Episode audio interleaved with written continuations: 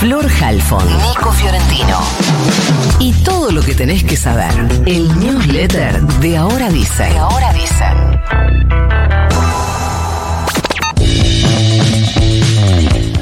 Todo lo que tenés que saber es que Javier Milei dio el batacazo y pasó de sorpresa, diría, a Cisne Negro en las pasos de este domingo. El candidato de la ultraderecha no solo se transformó en el candidato más votado de la jornada, sino que transformó a su fuerza, la Libertad Avanza, en la más votada de todas. Así, el domingo que vivimos ayer ratificó el esquema de tres tercios que se podía prever, pero no eh, en el orden que alguien hubiese adelantado. En total, Milei sacó el 30% de los votos, Juntos por el Cambio llegó al 28,3% y Unión por la Patria, el oficialismo llegó tercero con el 27,3%. Es un resultado muy preocupante para el oficialismo. Sacando esos dos datos clave, digamos que Milei es el ganador y que el oficialismo salió tercero, con Massa superando apenas el 21% de los votos. Subrayo, Massa superando apenas el 21% de los votos.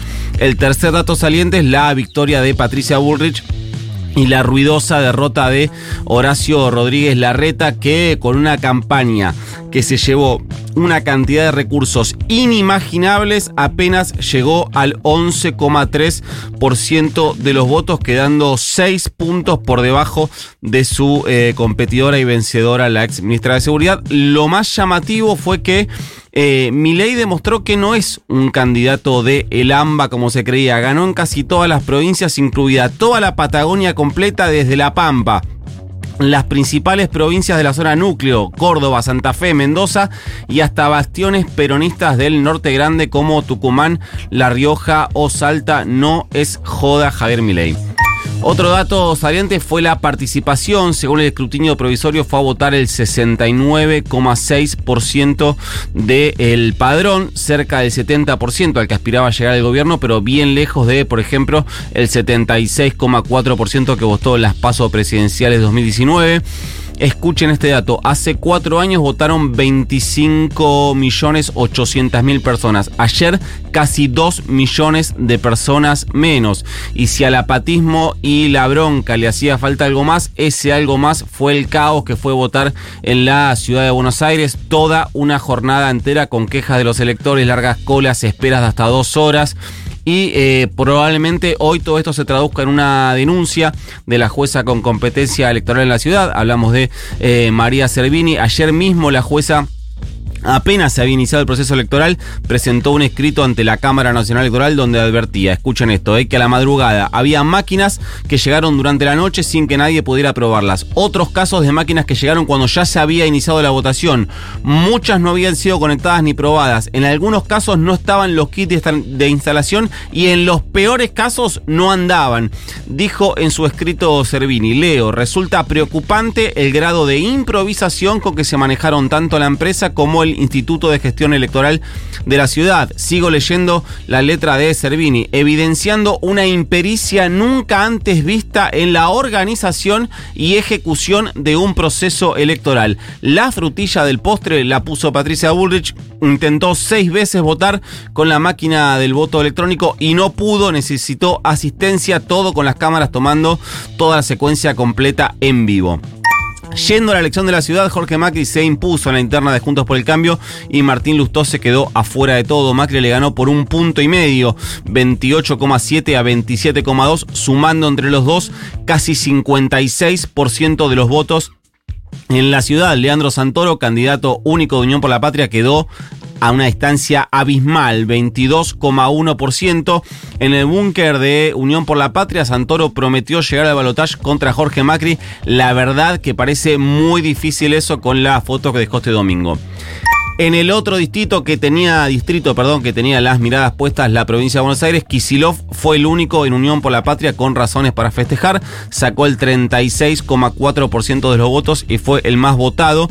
Y Unión por la Patria también fue la fuerza más votada en la provincia de Buenos Aires. Si no existiera la provincia de Buenos Aires, Unión por la Patria hoy sería eh, directamente un cementerio. Juntos por el Cambio llegó segundo con el 32,9%, siendo Néstor Grindetti el ganador de la interna contra Santilli. Naturalmente arrastrado eh, por quien era su candidata a presidenta, Patricia Bullrich.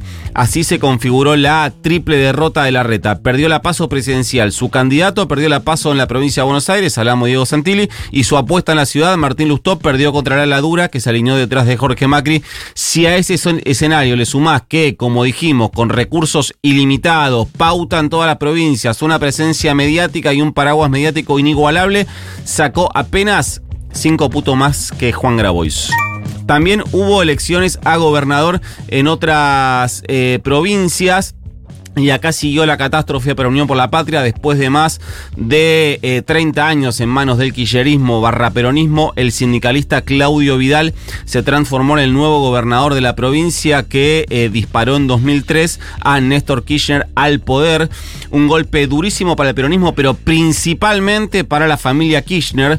En las otras dos elecciones a gobernador, pero no definitivas, sino con paso, Juntos por el Cambio ganó por amplia diferencia en Entre Ríos con dos candidatos superó el 46% de los votos, consagrando a Rogelio Frigerio, ex ministro del Interior de Mauricio Macri, como el ganador de la primaria de Juntos por el Cambio sobre su rival de la UCR, el diputado nacional Pedro Galimberti, el candidato más votado, igualmente por una muy leve, la verdad que muy leve diferencia sobre Frigerio, fue el delfín del gobernador Gustavo Bordet, el intendente eh, Adán Val, que sacó el 37,6%. Así todo, parece difícil que el peronismo no anote en su lista de derrotas de este año la provincia de Entre Ríos.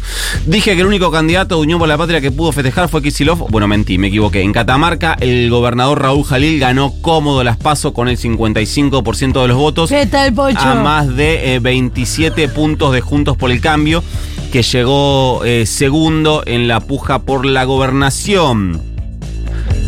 Quien sí, gracias, quien sí celebró todo lo acontecido el domingo fue Mauricio Macri, casi como si lo hubiese eh, tallado en los resultados, porque su candidata ganó la interna Juntos por el Cambio y su simpatía por Milei también le permitió hacer un cálculo rarísimo. En un posteo en redes dijo, sumando los resultados de Javier Milei y los nuestros, es enorme esta mayoría de argentinos que planteamos un cambio profundo. El cálculo de Macri puede ser medio presuroso, pero si sumás Milei más Patricia Bullrich, dejando afuera a Rodríguez Larreta, te da casi un 50% de eh, voto de derecha barra ultraderecha. La Argentina, escribió Macri, está entrando en un cambio de era que deja definitivamente atrás ideas dañinas que han ocasionado solamente problemas. De quien no sabemos qué opina respecto a los resultados es, ya lo dijimos hace un ratito, la vicepresidenta y principal figura de Unión por la Patria. Hablamos de Cristina Fernández Kirchner, que eh, apenas hizo un comentario cuando fue a votar y luego ni tweet con la foto metiendo el sobre en la urna. Absolutamente nada, como en las últimas semanas de la campaña. Iba, bueno, otros temas, a ver si los hay de, los últimos días, sobre todo, iba a haber una movilización en Plaza de Mayo que había convocado la familia de Morena Domínguez, la nena asesinada el miércoles en un robo, pero antes de salir de la localidad bonaerense Lanús, el papá de Morena recibió un llamado desde la residencia presidencial de Olivos para reunirse con el presidente Alberto Fernández, así que la convocatoria a Plaza de Mayo se va a hacer este miércoles cuando Hugo, el padre de Morena, se encuentre con Graciela, la mamá de Fernando Baez Sosa, y con las Madres del Dolor. El juez federal de Rawson, Gustavo Gerald, sobreselló a los cuatro gendarmes involucrados en la investigación por la desaparición durante 78 días y la posterior muerte de Santiago Maldonado, ocurrida el 1 de agosto de 2017 en Cuyamen, en Chubut, durante el desalojo de un corte de la Ruta 40 por la comunidad mapuche de la zona. El fallo se conoció el viernes, en medio del último día hábil previo a la elección. Ya había aparecido el cuerpo de Santiago el viernes anterior a la elección 2017, no sé si se acuerdan. Curiosidades, cuanto menos. El juez firmó el sobreseimiento definitivo de Emanuel Echazú, oficial de la Gendarmería Nacional, por el delito de desaparición forzada de persona y liberó de culpa y cargo a los agentes Escola, Ocampo y Ferreira por daño, abuso de autoridad y omisión de los deberes de funcionario público. Si me dan medio minuto les leo dos párrafos del fallo del juez Gerald. Uno dice, la verdad se mostró sencilla, sin fascinaciones. Santiago estaba en el lugar donde lo vieron por última vez. Allí, él, solo, sin que nadie lo notara, se hundió en ese pozo. Y otra parte del fallo dice, el ser humano no puede detener su mente y su fantasía cuando la sencillez no alcanza. Negarse a ver la realidad es materializar lo absurdo y vivir en la mentira. En el mejor de los casos es abrazar una quimera. Bueno, no sé qué pensará el juez Gerald. Los integrantes del tercer Malón de la Paz que mantienen una vigilia frente a los tribunales porteños contra la reforma constitucional de Jujuy anunciaron que los tres maloneros que se habían encadenado en huelga de hambre en la entrada de la corte desistieron de esa medida. Dicen que es un gesto de voluntad de diálogo, pero dijeron que de no tener respuestas, hoy van a profundizar medidas. Mail.